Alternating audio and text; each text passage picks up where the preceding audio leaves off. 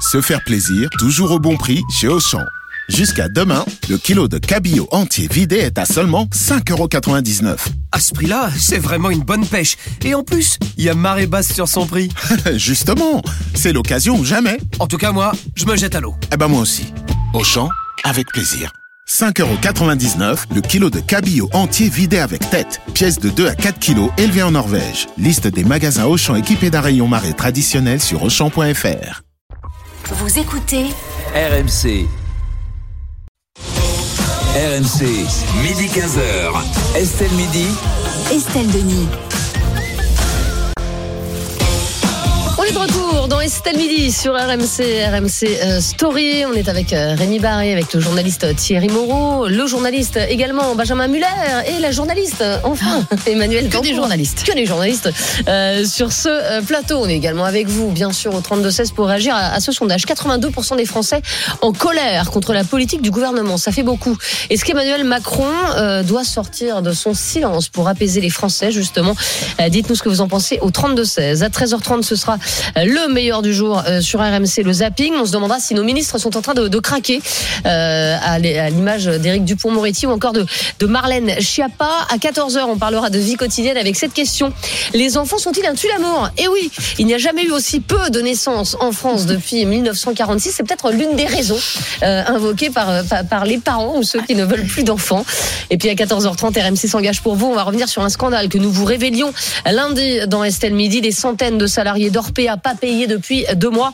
On a du nouveau dans cette affaire. RMC, Estelle Midi. 13h03 sur RMC, RMC Story. On va poursuivre euh, Estelle Midi avec le mécontentement du jour. Et c'est celui de 82% des Français qui se disent en colère contre la politique du gouvernement. Un chiffre très haut, alors même que les syndicats fustigent un président méprisant et indifférent à la colère des Français sur la réforme des retraites, Rémi. Oui, sauf que le président de la République vient de leur répondre. L'intersyndicale avait envoyé un courrier à Emmanuel Macron il y a quelques jours, lui demandant notamment euh, d'entendre la colère du pays et d'être reçu en urgence à l'Élysée. Et donc, Emmanuel Macron euh, leur répond dans un courrier en date du jour. Le chef de l'État écrit notamment ne pas sous-estimer le mécontentement et les angoisses. Il ajoute que les concertations ont eu lieu avec les syndicats sur la réforme des retraites et que des concessions ont déjà été faites. Enfin, le chef de l'État salue l'organisation des manifestations qui s'est faite dans un esprit de responsabilité qui honore les syndicats. Vous l'aurez compris, le chef de l'État donc reste inflexible. Oui. Et Emmanuel Macron n'esqui- n'esquisse aucun, à aucun moment un recul sur le texte et euh, précise que le gouvernement reste, selon lui, à l'écoute.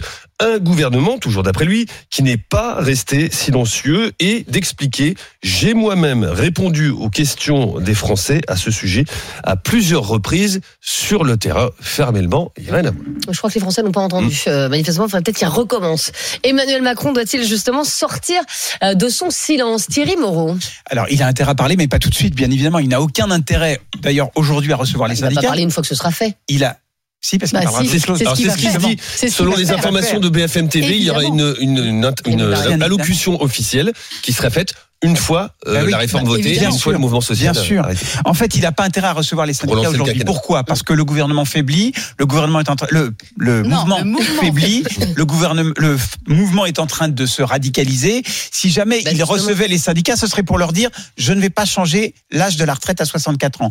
Donc il, il remettrait de l'huile sur le feu et il y aurait un risque de remettre le mouvement en marche. Donc il n'a aucun intérêt à recevoir les syndicats aujourd'hui à l'heure actuelle. En revanche, il a intérêt à prendre la parole une fois que ça c'est fait et il veut très vite refermer la parenthèse, d'où le vote bloqué d'ailleurs au Sénat, d'où sans doute s'il n'a pas la majorité à l'Assemblée nationale le 49-3 pour plier très vite ce dossier et prendre la vous, allez, vous parole. allez voir comment ça va être plié s'il fait un 49-3. Ah mais je pense que alors Alors là, ça va coûter cher, Mm. je pense, à un certain nombre de ministres Mm. qui n'ont pas forcément fait et très bien leur travail. Je pense notamment au ministre avec les relations avec le Parlement, qui normalement doit être sur le pont nuit et jour, 24 heures sur 24, parce que à l'époque où Michel Rocard avait une, une, une majorité relative, son ministre des relations avec le Parlement, son cabinet, tout le monde était On sur le pont. qui le pour ministre à chaque fois- relation avec le Parlement? Pardon On rappelle qui c'est le C'est Franck Riester. Euh, et je pense que euh, lui, s'il y a un remaniement, il, est- il, il, il, part. bah. C'est obligé parce que D'ailleurs, on ne l'entend plus. Hein. il a Mais pas fait son travail. bourde, donc, il n'a pas euh, fait son travail. Normalement, il doit être au téléphone avec tout le monde pour justement ra- rameuter les troupes, faire en sorte que euh, tout le monde Ah bah soit si, il a fait son travail. Il nous, a, il nous a bien dit que la réforme était mauvaise. Donc, Oui. donc il a été sympa de nous prévenir. Donc, donc, pour revenir à ce que vous disiez, ça risque de coûter cher au gouvernement, peut-être même à la première ministre, mais euh, que le, le, le président prenne de la hauteur et intervienne une fois que la parenthèse est terminée pour s'intéresser à d'autres dossiers qui Voilà. lui sont à cœur, c'est-à-dire l'emploi, la fin de vie, Mm. l'immigration, tous les dossiers qui vont arriver et mais là, aujourd'hui, les. Français, ces, emplois- ces, ces dossiers-là, ils s'en fichent complètement. L'emploi, je suis pas sûr, parce que justement, Et là, actuellement, l'emploi, il marche bien. Donc, s'il y a, s'il y a bien Oui. un dossier, là, pour le, pour le moment, où je veux dire, bah, il n'y a pas trop de soucis, c'est celui-là. Hein, donc, euh, oui, enfin, il y a aussi des, des, des, De des santé choses et à faire. d'éducation. Voilà, l'éducation. prendre la parole pour parler d'éducation, de La santé, aussi. qui sont quand même des priorités. C'est pas ce sur quoi tu veux l'entendre aujourd'hui. Aujourd'hui, tu, tu veux l'entendre sur la réforme des retraites. Alors, bien sûr, il en a un peu parlé à Rungis. Ouais, ouais. Il en a un peu Au parlé. salon de euh, l'agriculture. Voilà, au salon de l'agriculture. Mais enfin, c'est c'est des trucs comme ça. Mais parce qu'il, mais parce qu'il campe sur ses positions. Mais- mais Donc de toute mais- façon, il ne veut pas aux bouger. Français quand il est au salon de l'agriculture. Il ne veut pas bouger l'âge à 64 ans. Donc c'est plié, c'est terminé, ça va être pas voté. on passe à autre chose.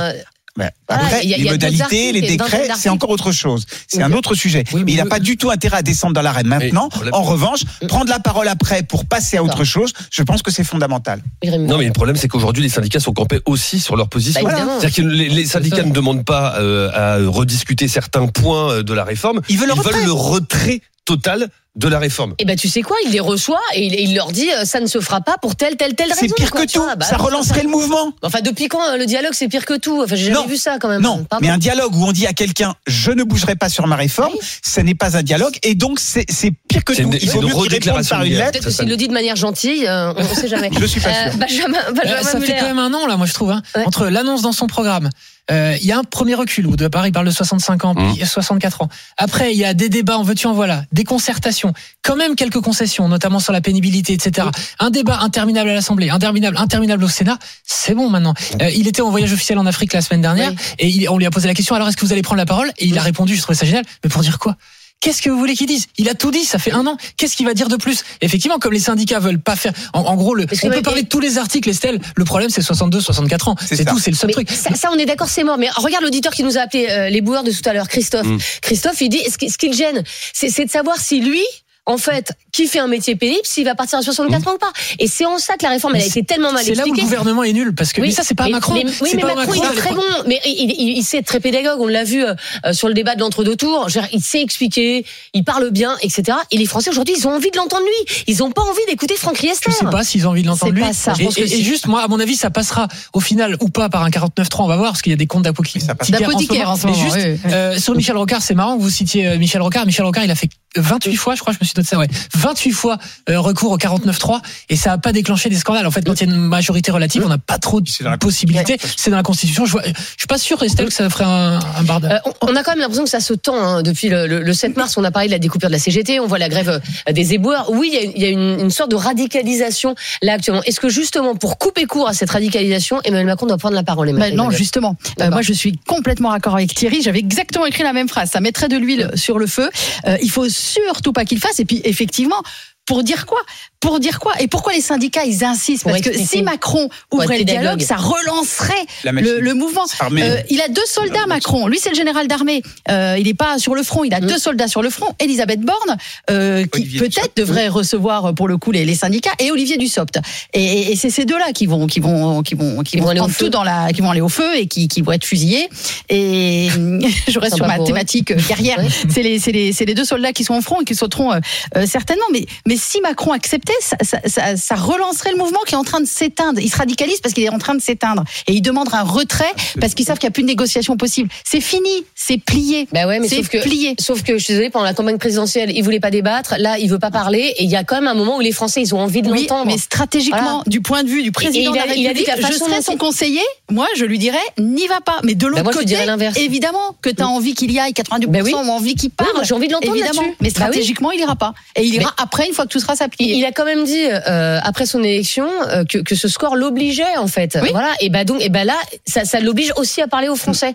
Il y a un moment où tu peux pas rester dans ta tour d'ivoire et ne rien faire. C'est quelqu'un qui ne sera pas réélu. Macron. Bah donc oui, il il, peut pas, il donc. joue sa place dans l'histoire là. C'est ça Ah bah qu'il il est, super. il est en train de jouer son Mais- mais quinquennat là, et sa là, crois place dans quelle l'histoire. trace dans l'histoire là? Ah bah, Bah, celui verra. qui a réussi à faire la réforme que personne ne réussit Voilà. à faire depuis Oh bah, 30 ans. Enfin là, il a déjà été tellement dé- détricoté que ça m'étonnerait Non, parce que ce qu'on retiendra, c'est s'il maintient 64 ou 62. Et pardon, mais au final, lui, il en sortira, il en sortira grandi s'il Ah maintient les Il a 63. d'autres réformes derrière auxquelles il tient beaucoup. Oui. Euh, on va voir euh, ce qu'en pense Elias, qui nous appelle de Los euh, dans le Nord. Euh, bonjour Elias. Bonjour. Merci d'être avec nous, euh, Elias, dans, dans Estelle Midi. On parle euh, d'Emmanuel Macron, étrangement silencieux euh, depuis euh, le début hein, dans ce dossier de la réforme des, des retraites, même si c'est plutôt le boulot d'Elisabeth Borne. Euh, Elias, est-ce que vous, vous attendez que le, le président sorte de son silence? Euh, oui, personnellement, je pense que M. Macron, il doit sortir de son silence parce que depuis le début de l'épisode des retraites, si on peut appeler ça comme ça, on entend très peu, à part euh, sur les quelques petites sorties au marché de Rungis et au salon de l'agriculture. Ouais. Et aujourd'hui, notamment sur le mouvement, ça va faire un peu plus d'un mois qu'on a des contestations, qu'on Mm. sentait qu'il y allait avoir un mouvement social qui allait se créer, qui allait naître. Et euh, on s'étonne aujourd'hui, euh, notamment sur, aussi sur votre radio, qu'il y a un- une certaine radicalisation du mouvement. Mais euh, ce mouvement, il a, il a commencé avec beaucoup d'incompréhension. Et logiquement, si on laisse les gens pendant plus d'un mois dans la compréhension, je trouve ça absolument normal qu'il y a la colère, la compréhension, elle devient de la colère. Donc on peut pas, euh, je pense qu'on peut pas taper que sur les, les- le mouvement qui se radicalise, comme on dit. Et euh, on a notamment un gouvernement qui n'est pas du tout exemplaire euh, ces derniers temps. Hein, on- il y a juste à prendre la semaine dernière pour voir qu'il y a eu euh, quelques petites sorties qui sont totalement honteuses, je trouve. Et en tant que leader du gouvernement, il doit, euh, bah, il doit assumer son rôle. Et j'aimerais rajouter une petite chose, hein, c'est que le gouvernement, il est censé être au service des Français. La démocratie, ça vient de démos, le peuple. Euh, c'est quelque chose qu'on oublie beaucoup. Et aujourd'hui, on parle surtout beaucoup de finances. Oui. Et euh, aujourd'hui, euh, bah, en entreprise, si moi demain en entreprise, je propose un plan d'optimisation des finances à mon responsable, si je lui propose qu'une piste, et ben je vais me faire rejeter. Là, on n'a eu qu'une piste aujourd'hui qui nous a été euh, qui nous a été présentée. Ben On non, Elias, parce qu'en fait, alors c'est pas tout à fait vrai parce qu'il y a eu une autre piste en, en 2019 et, et c'est marrant parce que alors euh, tout le monde l'a détesté en 2019 et puis là maintenant tout le monde dit ouais c'était pas mal 2019 finalement. Évidemment. Donc il y a eu il y a eu d'autres choses et puis encore une fois il y a quand même eu je veux dire à un moment un, dialogue même s'il a été rompu assez vite avec euh, euh, avec les syndicats mais vous Elias vous aimeriez qu'il vous dise quoi le président de la République à part j'enlève mon texte? Euh, bah, qu'il enlève son texte. euh, qu'il oui, bah oui. Son parce qu'aujourd'hui, on a aussi les, bah, les jeunes comme moi qui sont pas mal stigmatisés, je trouve, sur, euh, sur l'ensemble des plateaux télé et des médias. On entend souvent pourquoi, qu'est-ce que font les jeunes dans les manifestations, euh, pourquoi ils pensent à la retraite. Ces jeunes, vraiment, ils sont fainéants, ils viennent d'entrer dans le marché du travail où ils n'ont pas encore Mm. commencé le travail, ils pensent déjà à leur retraite. Mais il y a un élément central, je pense, qui a été oublié, c'est que nous, en Mm. tant que jeunes, et moi personnellement, je pense à mes parents en fait. Mes parents, ils sont directement impactés Bah, par, joli. cette, Bien par sûr. cette réforme. Mm, Mon papa est manutentionnaire, ma maman elle a été soignante pendant euh, un peu plus de 20 Mm. ans. Euh, moi, je vois directement, je le vois tous les jours l'impact de 20, 30, 40 ans de travail sur le Mm. corps humain. Alors, je suis désolé, peut-être dans le gouvernement, on a des personnes qui n'ont pas fait ces métiers. Moi, Ah bah, personnellement, j'ai fait pas mal de métiers dits compliqués pendant mes études. Donc, je comprends ce que c'est que d'être Mm. 8 heures de suite devant une machine qui fait un bruit horrible avec des vibrations de porter des charges. Et j'ai l'impression qu'au gouvernement, on méprise totalement. Si on reprend le point aussi de, euh, par exemple, Monsieur Dussopt, qui, euh, qui, désolé, mais au bout d'un moment, on n'est plus sur de, on n'est plus sur de la précision euh, des chiffres. Là, on est clairement Ça, sur sûr. du mensonge. Non mais ça vous avez raison et c'est vrai qu'on on l'a dit, il y a eu une espèce d'impréparation euh, de, de, de, de ce dossier qui est, qui est hallucinante. Et quand on nous dit euh, tous les gens toucheront 1200 euros à la retraite, ah ben non finalement c'est 20 000 personnes.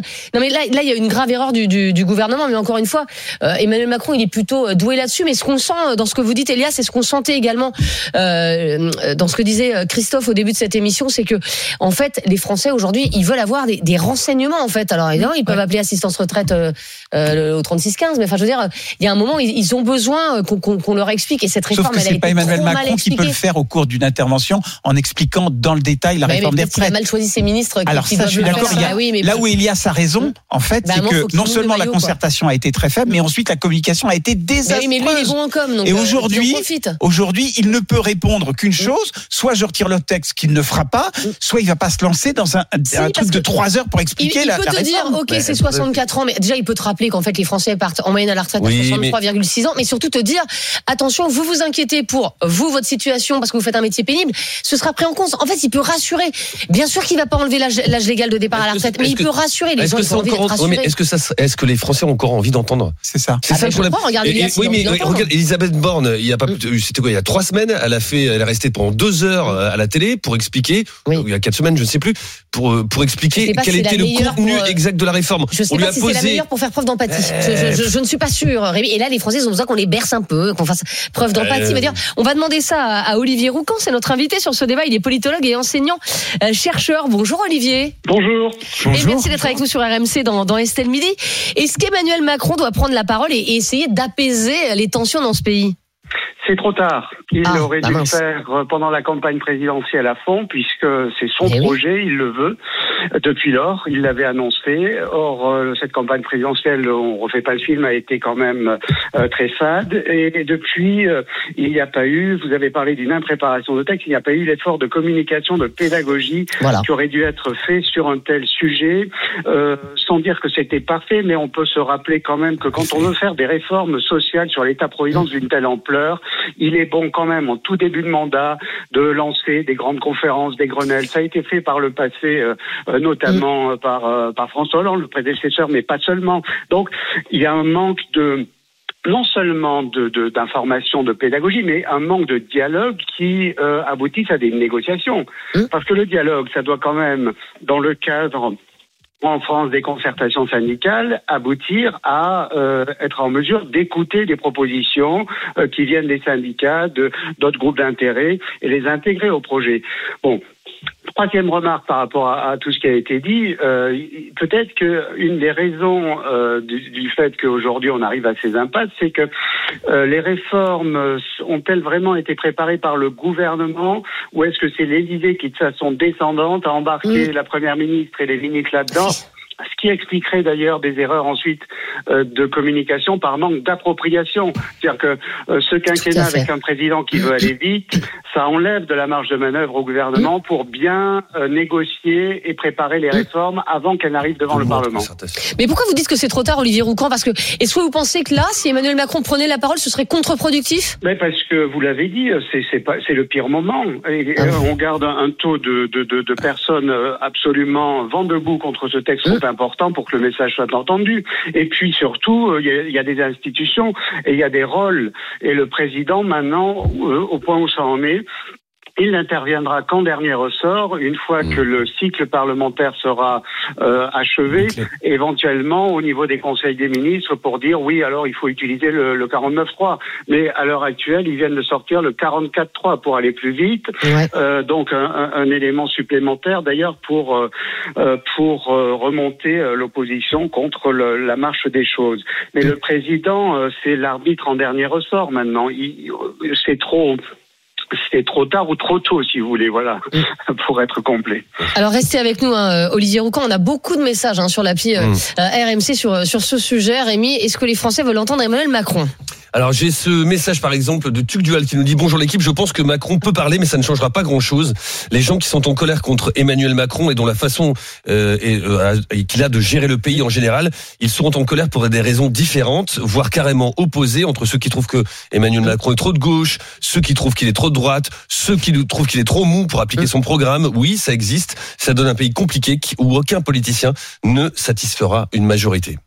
Euh, on a quand même l'impression qu'on est, on est un peu assis sur, sur une poudrière là, euh, Emmanuel euh, Dancourt, et, et on se dit euh, que Emmanuel Macron justement risque de passer par le par le 49-3 parce que parce qu'il risque de pas avoir de majorité sur sur ce texte. Est-ce que ce serait une énorme erreur ou alors est-ce que maintenant qu'il est parti, euh, il faut qu'il y aille quoi, tout simplement quoi? Bah, de toute façon, il me semble-t-il, hein, euh, j'essaye d'analyser ça euh, à la tête froide, il, ira jusqu'au bout. Euh, Donc s'il faut choper le 49.3, ils iront choper le, le, le, le 49.3. C'est, c'est vrai que c'est... On disait tout à l'heure que Franck Riester... faisait pas grand chose. Euh, Ah bah, Riester mais- et Dussopt, qui sont quand même deux fins euh, connaisseurs du Parlement, ils passent des coups de fil dans tous les sens en ce moment. Hein. Ce sont Mais des ça gens suffit qui pas, passent. bah, ça suffit- Non, mais euh, pour essayer, parce qu'il y a beaucoup de gens euh, à l'Assemblée qui savent pas en fait. Il y a, il y a beaucoup d'indécis encore qui savent. On on sait pas où ils vont aller. Ils sont peut-être même pas sûrs de même d'où ils vont aller. Puis il y a des gens, on sait que non, ils vont être. Mais si cette réforme voter était peut-être que les gens sauraient où ils veulent aller. hein. mais déjà à l'Assemblée, c'est compliqué. Et donc, ils passent des coups de fil dans tous les sens, mais ça suffira sans doute pas. Et c'est mercredi hein, qu'on va avoir, euh, on va avoir le mot un peu final de Ouais. tout ça Ça finalement. va être quelque chose euh, la semaine, la Ah, semaine qui vient. Mercredi. Euh, Gabriel est avec nous. Il nous appelle d'Addisson dans l'Hérault. Bonjour Gabriel. Bonjour tout le monde. Bonjour. Et Gabriel, est-ce que vous avez envie d'entendre Emmanuel Macron ou pas du tout? Non, pas du tout. Je pense que maintenant, euh, la discussion, enfin, le, le, le moment de Ça, c'est discuter, je pense qu'il est passé. Je pense qu'il faut passer à l'action. En fait, il faut trancher au bout. Il faut aller de l'avant. Ouais. Euh, je vois pas du tout. En fait, tout le monde est d'accord sur le plateau pour dire quasiment que, euh, qu'en fait, il a plus rien à dire. Euh, Ah mais moi j'ai quand même envie de l'entendre même s'il a rien à dire. Oui, mais pour, enfin, mais euh, vous voulez, du coup, vous voulez qu'il retire le texte ou c'est pour entendre quoi? Parce qu'en fait, Ah non mais, mais je voudrais entendre ses explications moi. Mais en fait, il y a tous les ministres qui l'expliquent depuis depuis assez Ouais. longtemps. Il y a Ouais, toutes mais les institutions financières Ouais, qui l'expliquent aussi. Et franchement, il faut pas. Bon, regarde, moi, je vous donne une anecdote. Euh, j'ai 33 ans aujourd'hui. J'ai contracté un prêt étudiant lorsque j'avais 20 ans pour mes études. Mhm. Mon banquier à l'époque m'avait dit, de toute façon, hâte quand tu auras l'âge de la retraite, tu n'auras pas de retraite. Voilà. Mais Euh, moi aussi, on me l'a déjà les dit. Je suis banques- plus âgé les- que vous. Oui, mais voilà, en plus, les institutions, les institutions financières aujourd'hui sonnent, euh, sonnent la sonnette d'alarme euh, par rapport à la France, par rapport au système qu'on a, parce qu'on a trop, on n'a pas assez d'actifs, on commence à avoir trop de retraités. Mm. C'est- super simple en fait. Euh, et après, il y a un autre truc aussi qu'il faut dire, c'est qu'en fait, la raison pour laquelle il faut acter maintenant, c'est pour l'instant c'est 64 ans, mais ça se trouve dans 10 ans, dans 15 ans, on va revenir sur la réforme, en disant mais en fait 64 ans c'était pas assez, peut-être qu'il faudrait faire pousser un petit peu Bah plus. oui. 68 ans. C'est pour ça qu'il faut gagner du temps. oui, mais c'est pas, en fait, c'est pas un produit fini, une réforme. C'est un, Ah oui. un il faut passer les 64 ans. Une fois que ce sera mis en place, alors peut-être qu'on pourra revenir dessus. On verra, on adaptera en fonction effectivement des personnes qui ont des métiers qui sont super Mmh. pénibles. Je Ouais. pense à ma tante notamment qui est infirmière, qui a 62 ans, qui a les épaules qui sont flinguées, les genoux aussi. Bien sûr. J'aimerais pas qu'elle continue jusqu'à 64 ans. Donc pour ces personnes-là, effectivement, c'est un peu les régimes spéciaux qu'on avait auparavant. Il faut, euh, il faut pouvoir faire quelque chose, mais il faut qu'on puisse passer la barre de 64 ans. Il est déjà revenu de 65 à 64 ans. C'est vrai. Il a, il a- donné qu'un an. Mais, non, mais c'est vrai, il est déjà Non revenu. mais vous avez raison de le rappeler, bien sûr. Voilà. Moi, je pense que dans le futur, et franchement, c'est une prédiction peut-être qui est un petit peu pessimiste, Mmh. mais je pense que dans le futur, on rediscutera encore de la réforme dans deux, trois mandats. On verra quel président on aura d'ici là. Pour, en fait, pour On s'en repousser fout, sera à la retraite. Non, bah, moi non, peut-être oui, mais moi non. Et, et- mais encore une fois, moi je compte pas du tout sur la retraite. Moi je travaille tout, je travaille 7 jours par semaine, je m'en fiche, je travaille 10 heures par jour, 12 heures par jour pour pouvoir me garantir un, un, un avenir euh, relativement euh, paisible. Mais voilà, c'est après euh, d'un point de vue financier, c'est pas possible. En France, on donne beaucoup. Ah bah. Euh, il On y a est les mauvais élèves de l'Europe, ça c'est sûr. Non mais ça Voilà, c'est on sûr. est mauvais élèves de l'Europe Mm. de ce côté-là. On donne beaucoup d'aide. Mm. Après, ça veut pas dire que, effectivement, j'entends aussi le, le cri des gens, parce qu'en fait, les personnes qui sont dans la rue sont aussi des personnes qui ont des petits salaires. Ça, faut pas l'oublier. Donc, c'est Oui. des personnes, en fait, qui. Oui, Bernard Arnault n'est pas descendu là par exemple. Oui, c'est non, sûr. exactement. Donc, c'est des personnes qui vivent très, qui vivent très petit, euh, et qui, du coup, se disent qu'ils vont devoir vivre encore très petit et ça. pendant, et travailler pendant très longtemps. Donc, Mm. ça, ce sont des cas qui sont Mm. assez particuliers. Malheureusement, aujourd'hui, euh, avec, euh, un- ça commence à devenir une vaste majorité. Mais Exactement. voilà, il y a, il y a plein de sujets à traiter. Il faut Mm. passer les 64 ans. Il faut aller de l'avant. Hein, Il faut y pas aller besoin quoi. de parler. Et Mm. puis voilà, il faut envoyer. Merci euh, Gabriel. Euh, oui, Benjamin. Gabriel, vous bossez, hein, c'est ça que vous disiez, vous avez un, vous avez un métier. Parce que moi, Ouais, je trouve ouais, que vous ferez un formidable porte-parole de cette réforme ou de Macron. Il vient de tout résumer en deux minutes. Il est meilleur Parce que, Franck Riester. Ah bah, et largement meilleur. Et donc Gabriel a 33 ans, si je dis pas de bêtises, donc fait partie de ces jeunes. Et quand tout à l'heure, Elias nous disait, moi je suis jeune, certes, mais je pense à mes parents, j'avais envie de lui répondre. Moi j'ai globalement le même âge que Elias et que Gabriel, et moi je pense pas à mes parents, je pense à mes enfants. Et en fait, l'idée c'est quand même que plus tard, ils aient une réforme des retraites. Moi aussi, le coup du banquier qui me dit, mais vous, d'ici là, vous aurez jamais de Ouais. retraite, on me l'a toujours dit et tout. Et ça, c'est un argument. Gabriel a donné, qu'on oublie de dire. En fait, il fait pas une réforme des retraites. Enfin, je veux dire, c'est, elle est nécessaire, cette réforme des retraites. Si on veut que plus tard, la génération qui a 15 ans, 20 ans, 25 ans aujourd'hui ait une retraite plus tard. Il faut pas oublier ça parce que on parle tout le truc de la- de l'altruisme. Moi, je pense aux autres générations, je pense à, aux- je pense pas forcément qu'à moi, etc. Oublions pas la Mais jeunesse. moi je pense aussi à moi. Ben, non, mais on, on peut penser à soi et on peut penser aussi aux, aux- aux jeunes Aussi, générations qui vont arriver. Avec, Exactement. avec l'idée, de métier pénible ou pas, mais qu'ils aient une retraite eux aussi. Euh, merci beaucoup euh, Gabriel, tiens peut-être futur porte-parole du, du, du gouvernement euh, qui a beaucoup plu euh, à. Benjamin euh, Muller et merci à Olivier Roucan d'avoir été euh, notre invité sur euh, sur ce débat euh, très clivant pour le coup Rémi. On va terminer avec des messages et puis et puis le résultat de notre sondage euh, sur Twitter. Oui, bah, j'ai euh, des messages notamment qui reviennent un peu sur le passé de Cédric qui nous dit comment peut-on prendre le président Hollande comme exemple Il a fait quoi en dehors de détruire les réformes Sarkozy? Non mais il faut arrêter de prendre les gens pour des idiots. Non, je ne suis pas contre cette réforme et même au contraire.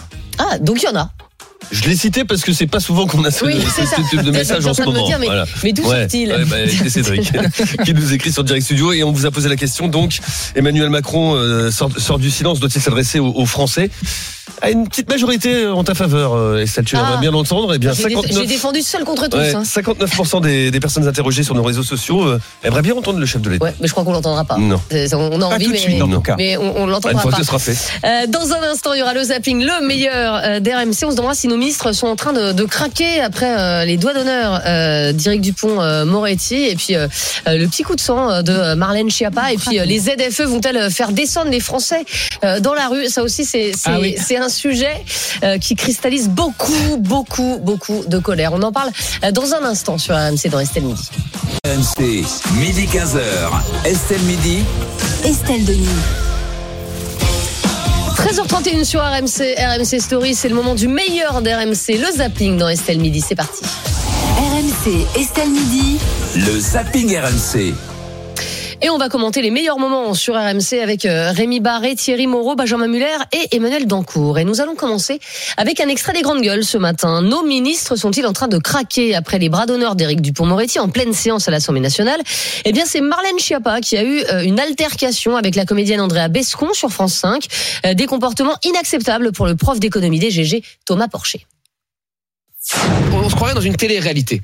En fait, le monde, ça devient une grande, télé-réalité géante où tout le monde s'embrouille, tout le monde s'insulte, tout le monde se met à pleurer comme ça au micro parce que oui, on a vécu ça, gna gna gna. Enfin, on est où là? Oh, on se tient, on est député, on est ministre, on sait se tenir, hein, un minimum, on doit se tenir. Je veux dire, c'est ça, parce qu'on représente quelque chose et parce qu'on donne un exemple. Après, faut pas s'étonner que dans des salles de cours, il y a des gens qui devant des profs se mettent à pleurer au moindre truc, fa- faut faire des doigts aux profs, se lèvent comme ça en classe et disent aux profs quoi, qu'est-ce qu'il y a? Parce que ça, tout ça, il y a un ruissellement sur le reste de la société, sur le comportement à tenir. Et ces gens, ils savent pas se tenir, ils donnent un mauvais exemple. Emmanuel Dancourt, est-ce que ces comportements d'Éric Dupond-Moretti et de Marlène Schiappa sont inadmissibles Même si, il faut faire un- un- une vraie différence entre les deux. hein? C'est ouais ouais, c'est difficile de répondre euh, sur les deux en une seule euh, en une seule réponse. Euh, je- vous savez quoi Je vais vous laisser répondre sur Dupont-Moretti. Moi, j'aime plutôt me concentrer sur Marlène Schiappa et le, euh, ce qui s'est passé euh, sur France 5 parce qu'il y a eu vraiment une, une vraie colère entre Andrea Bescon et Marlène Schiappa. Andrea Bescon, je rappelle, enfant qui a subi de l'inceste, qui a expliqué tout ça dans un spectacle hallucinant, un film tout aussi hallucinant qui s'appelle Les Chatouilles. Euh, elle a eu d'ailleurs le Molière du meilleur mise en scène en, en 2016 et qui lutte d'un point de vue militant beaucoup beaucoup pour les enfants puis d'une manière plus générale contre les violences sexistes et sexuelles contre les femmes. Et puis euh, et qui elle voudrait euh, très déçue. Elle a, elle a beaucoup fréquenté les ministères. Euh, Andrea Bescon très très déçue par les politiques euh, parce qu'elle elle, elle le dit. Elle a raison. Il y a encore une femme sur deux qui meurt sous les coups de son conjoint ou Oui, ex-conjoint enfin, euh, Marlène Schiappa, en lui- France. oui, mais enfin, Voilà. elle, elle dit Et- à Marlène Schiappa, vous avez relâché telle ou telle personne. Et Marlène Schiappa lui dit, bah, c'est pas moi qui les ai relâchés, quoi. Ça. Exactement. peu, Elle reproche, sourds, elle hein. reproche aux politiques de, de ne pas en faire assez et à Marianne euh, de ne pas en faire assez. Et elle lui dit notamment démissionner, ce qui évidemment euh, qui va beaucoup, beaucoup, beaucoup trop loin. Non, elle lui dit aussi, euh, je sais pas comment vous faites pour sortir un livre et pour être euh, là comme ça devant C'est nous. ça qui lui a fait Et elle lui dit surtout, elle lui dit surtout, vous n'y connaissez rien. C'est ça. Et ça, c'est Ouais. pas possible. Et ça, Parce ce procès en illégitimité, doit il est scandaleux, lois. mais je te laisse Il y a terminer. plusieurs lois Cha- Chiappa, celle du 3 août euh, 2018, euh, qui a allongé à 30 ans euh, le délai de la prescription en cas d'inceste. Moi, je suis directement concernée parce que la, la prescription pour viol, quand c'est pas quelqu'un de la famille, c'est passé de 10 ans à, à 20 ans. Euh, les, agressions sexuelles, c'est passé de 3 ans à 6 ans. On lui doit beaucoup de choses. Il y a différentes lois Chiappa, je peux pas tout dire. La loi sur le consentement en dessous de 15 ans, euh, c'est une loi qu'elle a fait passer aussi. On peut pas dire qu'elle ne fait rien et qu'elle n'est pas Oui, oui. concernée. Donc on est finalement avec deux femmes qui devraient aller dans le, le même, Même sens. sens. Il y en a une qui a du point de vue politique, Oui. il y a de l'autre qui, est- qui est plutôt du point de vue de la base militante et qui n'arrive plus à se comprendre et ça donne des scènes hallucinantes. Et moi j'étais mais désolée de voir ça en me disant non quoi, non c'est déjà assez dur comme combat, non. Et puis Dupont Moretti, moi je, moi j'ai, moi honnêtement j'ai été choquée. J'ai été Ouais, mais je choquée, je, me dis mince quoi, non pas ça, pas Euh, ça. Benjamin Muller, est-ce que c'est le signe que nos ministres sont en train de craquer, tout simplement? Je vais vous dire, c'est le signe qu'ils sont humains. Voilà, moi, quand je le vois, je pense que Dupont-Moretti, ce sont des gens qui bossent, comme beaucoup de gens dans la vie, hein, je veux dire, Mm. mais ils bossent euh, 16 heures par jour, ils sont sous pression permanente. Là, ils ont le débat interminable sur les retraites, ils sont, ils sont insultés tous les jours sur les réseaux sociaux, etc. Eh ben, t'as un petit moment où Dupont-Moretti, il faut voir le geste que Rémi vient de me montrer, je l'avais Mm. pas vu. C'est pas le mec qui se met debout, qui l'insulte et qui lui dit viens de battre, Non. et qui lui fait des gros doigts. Ouais. C'est vaguement un petit geste avec sa main. C'est pas bien, hein, je suis pas en train de dire Trois fois bien. quand même, hein, euh, fois. Benjamin. Et en plus, il a dit, je l'ai pas fait une fois, je l'ai fait deux fois. Non, mais en fait, on est Je veux quand dire, même. ok, ouais. c'est pas bien. De là à en faire un truc, c'est insupportable. La classe politique Mm. n'est plus qu'elle était. Moi, je me dis juste que ça pourrait typi- typiquement m'arriver si j'étais sous euh, ce poids de responsabilité-là, et un petit craquage de temps en temps, et que Marlène Schiappa ait un coup de chaud et se défende en tant tant que femme, en tant que militante, avec son cœur face à effectivement Andrea Bescon, qui je pense elle partage le même combat, une autre Bah manière oui. de le faire. Moi, ça me choque pas. Je trouve ça presque sain. Ça veut dire qu'ils y vont Mhm. aussi avec le cœur. Et Dupont-Moretti, ça fait aussi partie. On l'a pris lui, on l'a pris lui. Je veux dire, il était comme Ouais, ça quand il était avocat. C'est une grande gueule. faut je pas assez rarement vu faire des bras d'honneur. euh, non, mais il était quand même assez réputé pour euh, même physiquement. en Ouais, ça, bien sûr, il en impose, mais il est pas obligé de faire des on l'a doigts. pris lui, et il allait pas rentrer dans un moule et devenir une sorte de, de d'énarque qui science de Sciences Po qui a Justement. deux ans rasé de près. Non, c'est pas lui. Justement, moi même plus loin que toi. On n'a a- pas, on n'a pas arrêté de dire pendant des années que les politiques sortaient de l'ENA et ne nous représentaient pas. On a choisi des gens issus de la société civile. Marlène Schiappa, tout comme Dupond-Moretti, Oui, à de la société civile. Marlène Schiappa Donc vient du finalement, monde associatif. ils nous Ouais. ressemblent. Enfin, on a, on n'a pas arrêté de dire qu'il fallait que les politiques nous ressemblent. Et là, c'est le Ils nous ressemblent. Ah ouais. Et donc, bah, Bah, Vous évidemment, faites des bras d'honneur sur un- ça dans la vie, euh, Thierry Moi, je trouve Oh, ça peut m'arriver. Ça peut m'arriver. Moi, juste en voiture. Ça- Et bah, voilà, donc ça, mais attends, dans voiture, Ouais, mais quand on voiture, vous voit pas, ça peut vous arriver. euh, de visu. En revanche, je voudrais revenir sur le.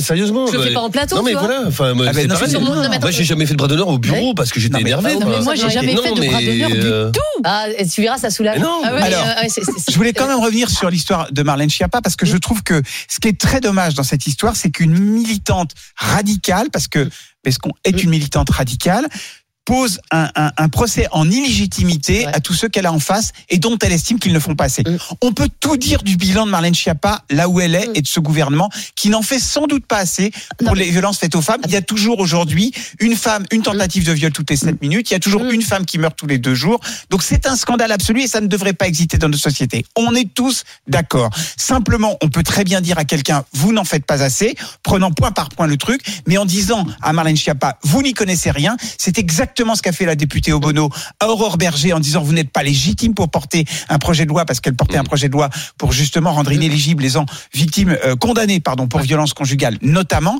Et, et on a vu Aurore Berger craquer. Ouais. Je trouve franchement que on devrait tous que ce soit qui, ceux qui ont vécu dans leur chair, dans leur famille des violences conjugales, mais même des hommes même qui n'ont pas autres, vécu ça. Moi, je suis ça- un homme, je n'ai pas vécu de violence Thierry, conjugale dans ma famille, Bescon, mais je, trouve un c'est loin. C'est tellement intime, douloureux pour elle. Je suis d'accord. Il faut l'entendre ça aussi. Il Oui. faut entendre ça. On peut de temps en temps aller un peu trop loin. mais tu peux un peu pas, tu Bah peux alors, pas faire un procès légitimité à qui que ce soit qui Je s'engage. suis pas choquée par le fait que Marlène Schiappa ait craqué. Elle est humaine et euh, et moi j'ai déjà eu de, ce genre de, de craquage incontrôlable devant en télé ou pas. Euh, ce, qui est- ce qui est dommage, c'est qu'elle a elle a quand même un bilan, Marlène Schiappa. Et si elle avait pu rester calme, si elle avait réussi, elle aurait pu euh, annoncer son bilan en disant bah, il y a Mais ils en ont parlé avant sur la séquence, dans sa- Mais tu vois, il y, a- il y a ce matin au GG, ils ont traité le sujet. Il y a un monsieur qui a appelé en disant je dirige un centre commercial dans le Val-de-Marne. On a ouvert une tous les mardis après-midi. On a une assistance pour les femmes battues. Il y a que Marlène Schiappa qui nous a soutenus et c'est grâce à elle si ce, tous les mardis après-midi on peut recevoir les femmes battues dans ce centre. Elle- Elle aurait dit ça, Marlène Mais elle, avait- elle a pas eu le temps. en avait- Elle, elle était- elle elle face à quelqu'un qui de toute façon n'entendait pas ce qu'elle disait. Exactement. Elle, Elle fait- elle aurait pu faire n'importe quoi. Elle débordée pas par ses émotions Aussi. Et Ouais. je, je- moi, je suis ce genre de caractère, de tempérament, donc je vais pas euh, lui battre la coulpe. Je, je suis sûre que j'aurais réagi pareil. Donc, euh, Apolline Matin, ce matin, les ZFE vont-elles faire descendre les Français dans la rue destinées à faire baisser le niveau des particules fines? Les zones à faible émission doivent être mises en place dans 43 agglomérations d'ici 2025, mais la colère monte de plus en plus partout en France. Et pour Pierre Chasseret, porte-parole de l'association 40 millions d'automobilistes, il est évident que ça va mal se passer. C'est un véhicule sur deux qui va être interdit de circuler au 1er janvier 2025 au plus tard dans toutes les métropoles de plus de 150 000 habitants. C'est effrayant. Qui peut décemment penser que ça va bien se passer, qu'on va interdire à un Français sur deux de rouler et que tout va bien se passer? Il faut évidemment revenir sur cette mécanique et très récemment, il y a eu cette décision de villes allemandes, donc 8 grandes villes sur 22, qui ont décidé de mettre fin à leur équivalent de zone à faible émission, même si l'Allemagne n'a jamais fait la bêtise de faire ce qu'on fait en France. Thierry Moreau, est-ce qu'il faut tout arrêter avec les zones à faible émission Euh, On voit que ça, ça, ça, ça embête tout le monde et c'est pas très cohérent. Il faut en tout cas assouplir le dispositif, ça c'est Ça, clair, et, et surtout empêcher certaines collectivités locales comme à Lyon qui veulent plutôt aller plus vite Oui. que, que, que la, la Oui, bah, réglementation avoir Lyon, Grenoble et au niveau national. Euh, parce que c'est clair, on exclut la moitié, la, la moitié des Français, mais euh, au-delà de ça, on voit une scission même au sein du mouvement écolo, parce qu'il y a des écolos qui veulent qu'on revienne sur ce dispositif parce qu'ils sentent bien que c'est explosif. On disait tout à l'heure sur le mouvement des retraites que moi je pense que c'est en train de faiblir et se calmer, et qu'on est en train de tourner la page. Je pense en revanche qu'un dossier comme les ZFE peut être un dossier déclencheur d'un autre mouvement style gilet jaune, parce que là, Oui. on va toucher aux plus précaires, à ceux qui ont besoin de leur voiture. Et, il y avait un reportage euh, à la télévision il y a quelques mm. jours où on montrait une, une jeune femme qui n'avait pas forcément besoin de la voiture pour aller travailler, mais elle dit en revanche, je dois emmener mon, mon, mon enfant à l'hôpital à, à, à 30 km, je ne pourrai plus y aller à partir du 1er janvier prochain. Donc je pense qu'il faut vraiment assouplir. Et puis encore une fois, le problème, euh, il est, il est sur euh, le, le, au moment où ces ZF ont été décidés, en fait, le problème c'était pas les émissions de particules fines qui étaient le plus mm. le, plus important. Et aujourd'hui, on se retrouve confronté à ce problème-là. Il faut évidemment assouplir, voire complètement soulever ça. En fait, eh on n'est pas prêt du tout. Oui. Parce que si moi aujourd'hui on proposait, mais si on proposait de remplacer ma voiture, j'aurais ok, volontiers, une voiture électrique, je la branche où dans ma campagne? J'ai déjà pas de prise à l'extérieur pour, la, pour la guirlande de Noël. C'est quand même moins gêné que quelqu'un qui est en appartement. Pardon, tu branches une prise dans ton jardin. Mais, ça veut dire qu'il faut installer les bornes. Non, non, pas du tout. Moi, je branche chez moi avec une une rallonge, ça marche mais bien. Mais je n'ai pas de prise à l'extérieur. Ah, bah, j'ai une prise, moi, je la branche à ah l'intérieur et je mets une bah, rallonge qu'à l'extérieur. Je une rallonge avec. Ça marche très bien. Hein. Il y a des choses pour lesquelles on n'est pas prêt, c'est que le dépannage. Pour ça, tu seras prêt. Vous savez, comment ça se passe Le dépannage sur autoroute pour une voiture électrique, vous savez comment ça se passe? Bah, il faut deux dépanneuses. Il faut une dépanneuse qui la voiture, puis il y en a une, il faut une, autre dépanneuse qui te pousse ta bagnole parce que les, les, les, roues n'ont pas d'inertie. Donc pour, sur les dépannages sur autoroute, on n'est pas prêt. Et puis le gouvernement, il, il pas le gouvernement, il avait promis des voitures électriques en leasing à 100 euros. C'est où? À la fin de l'année. Ouais, Tu crois qu'ils seront prêts Non, mais surtout ils n'auront pas d'argent. Bon, bah voilà, promettent, euh, ils, promettent, le début de l'expérience pour la fin de De toute façon, si la CGT coupe tout. Euh... Puis ça se trouve, on n'aura même pas assez d'électricité. donc. Euh, Benjamin. Bon, bah je vous écoute, on change rien du coup. C'est génial. Mais non, on continue mais... de. Non, mais. On, dit change Benjamin. On dit qu'il faut ralentir, peut-être réorganiser un tout petit peu les choses, refaire bah, ça différemment. Alors, il faut commencer par aller chez Leroy Merlin et envisager d'acheter une rallonge. Parce qu'en fait, je veux dire, les solutions, après Thierry, l'exemple que tu donnes, de la dame qui pourra plus emmener son enfant à l'hôpital, effectivement, il n'y a aucun argument à donner à ça. Bah voilà. C'est terrible. Bah ça, mais, réglé. mais, à vous écouter, vous avez quand même dit, non, mais il faut complètement revenir là-dessus et on continue pareil. Assouplir. Non, vous, savez ce que, il, ah. les révolutions. le calendrier. D'accord. Est-ce que les révolutions se passent dans la douceur? Non. Est-ce qu'on a besoin d'une révolution sur ces sujets de pollution de l'air en particulier? Oui. À l'évidence. Non. Non, non, non. non. Ah bon? Bah, parce une révolution, on sait que ça commence, on sait jamais comment ça termine. J'ai deux voitures. J'ai une électrique et une, euh, et une sans plomb. Tu te fies au contrôle technique. Pourquoi est-ce que tu as des voitures aujourd'hui qui sont vieilles, mais qui passent le contrôle technique? Si elles passent le contrôle technique, en elles sont aptes à rouler. Tu mmh. peux pas leur dire, bah non, vous êtes aptes à rouler, mais alors juste sur le chemin de terre entre chez vous et machin, c'est pas possible. Donc Estelle, t'es pas en train de dire, on annule complètement cette histoire de. Bah non, pas... moi j'enlève les DFE, mais en revanche, je fais un contrôle technique plus radical. D'accord, et ben c'est sans doute, sans doute qu'il y a une nuance à trouver là-dedans, mais de là à envisager de revenir complètement là-dessus et de, de, continuer. Un assouplissement. Enfin, ça sert à quoi tes ZFE, veux-tu me dire Bah moins de pollution de l'air. C'est combien les particules fines C'est responsable de combien de morts par an Alors ah, ça, c'est au ah doigt mouillé. Hein. Ah, c'est très contesté les 40 000 morts par an. Euh, le tabac, c'est plus. Bah, le euh, tabac, quoi Vous voulez dire que c'est bien le tabac Fumer les enfants j'ai dit que c'était bien le tabac. On n'a pas interdit le tabac, je cherche. Bah, bah, Juste une question. Pourquoi on tape sur les automobilistes Et moi, je suis en ruralité, donc euh, on va bien me taper dessus. Pourquoi on tape sur les automobilistes Et puis, attends, et les super tankers, il y en a 70 000 au monde, hein des super tankers qui polluent la planète, qui diffusent des particules de mais, c'est bien sûr. Le problème, il faut le prendre globalement. Il faut qu'on s'occupe des jets privés, il faut qu'on s'occupe des supertankers, il faut qu'on s'occupe des voitures, il faut qu'on euh, s'occupe de. Et donc, parce qu'il y a des jets privés, des supertankers et mon oncle qui pollue beaucoup, on ne peut pas parler des voitures. Non, je suis pas d'accord avec ça. Il faut parler, de tout en même temps. Et donc, voilà. on peut parler des parler zones. De tout en euh, même temps. Donc en fait, on est, on est. On qu'à demander à l'Inde et la Chine aussi de mettre des ZFE. On verra comment ils réagissent. Oui, mais donc euh, à ce, niveau-là, on dit bon, la France c'est un petit pays, donc à l'échelle du monde, on pollue à l'échelle 1%. Ok, très bien. Donc on fait rien, on s'en fout, les gars, on verra bien. C'est aux Chinois de mieux préparé. à vous écouter, c'est ça qu'on retient. Mieux préparé, très bien. Il faut, mettre le paquet. Mais si on attend que ce soit la Chine et l'Inde qui bougent ou le Brésil, eh ben il se passera jamais. Mais là, le problème, tu stigmatises euh, On peut notre population pour, pour laisser les autres polluer. C'est-à-dire qu'à un moment, soit c'est un mouvement global, soit on, arrête de Bien paupériser notre population. Et ben on se demandait Macron ce qu'il pourrait faire demain et qui intéresse les gens. Moi, je pense que ça, c'est un truc. Bah, supprimer les aides la parole. ça, ça prend la parole. Et il annonce un grand plan d'aide, un grand plan d'investissement, comme ça a déjà été fait. Euh, vous vous souvenez, après la crise de 2008. Je pense que les Français s'en foutent aujourd'hui. Hein. Ah, bah, je suis pas sûr. C'est Pas le sujet un, un grand plan pour, renouveler le parc automobile. Il faut arrêter ah, ça, oui, d'accord. Voilà, et un truc comme ça pour dire, je regardais une conférence mondiale sur le sujet. Bah oui. Ces petits conseils que je lui livre s'il nous écoute. Mais, je suis sûr qu'il nous écoute. Souvent, hein. C'est ce qu'on m'a dit. qu'on lui plaît beaucoup. Ah, il faudrait peut-être pas qu'il ait entendu le sujet d'avant. Enfin bon, bref. Euh, dans... Non, il allume à 13h, je crois. Dans un instant, on est vendredi, ce sera le rendez-vous euh, des notaires. On va parler de, de, testament. Qui a fait un testament autour de cette table? Euh, Un quoi? Un, testament. si tu meurs. Moi. Toi? Ah, mmh. ouais. Tu me lègues quelque chose ou pas? Non, mais il faut que je rajoute des choses. Ouais, et ben voilà. Et ben vous allez voir que c'est très important de faire un testament. On en parle dans un instant dans Estelle Midi. Et puis à 14h, tiens, on attend vos témoignages. Est-ce que les enfants sont un tu l'amour? Euh, Dites-nous ce que vous en pensez au 32-16. Et puis euh, bah, témoignez. Dites-nous si, si les enfants sont, sont, sont le truc le plus dingue que vous ayez fait. Vous êtes heureux comme tout. Aussi au contraire, je vais pas dire que vous regrettez, mais enfin quand même, parfois vous dites que c'était quand même mieux de pas en avoir. Allez, à tout de suite sur RMC. RMC, midi 15h. Estelle Midi. Estelle Denis. Euh, Vous êtes euh, dans Estelle Midi sur RMC, RMC euh, Story, canal 23 de la TNT. Il est 13h50 et comme nous sommes vendredi, 13h50, c'est l'heure du rendez-vous des notaires. C'est parti. RMC Estelle Midi. Les notaires vous répondent. Les notaires vous répondent aujourd'hui avec Sarah Hollard, notaire à Paris. Bonjour maître. Bonjour Estelle. On a une question, et alors qui, qui, qui intéresse beaucoup, beaucoup de monde. C'est une question de Patrick. Il a 64 ans, et voilà ce qu'il nous dit. Bonjour, j'ai rédigé un testament il y a quelques années que j'ai placé dans un meuble de ma maison. Récemment, j'ai aussi créé un fichier sur mon ordinateur qui reprend les mêmes directives. Est-ce suffisant ou faut-il obligatoirement que j'aille voir un notaire? Alors même avant de répondre à la question, est-ce que c'est important de faire un testament quand on a, euh, par exemple, nos âges, où on est très jeune autour du plateau Moi, par exemple, j'ai 35 ans. Moi, j'en ai 28, ouais, enfin, 46, euh, enfin bref. Euh, donc, voilà, est-ce que c'est important de faire un testament? Et puis après, comment on le fait, quoi? Alors, sur la question de faire son testament, effectivement, certaines situations ne nécessitent pas de le faire selon le- la configuration familiale.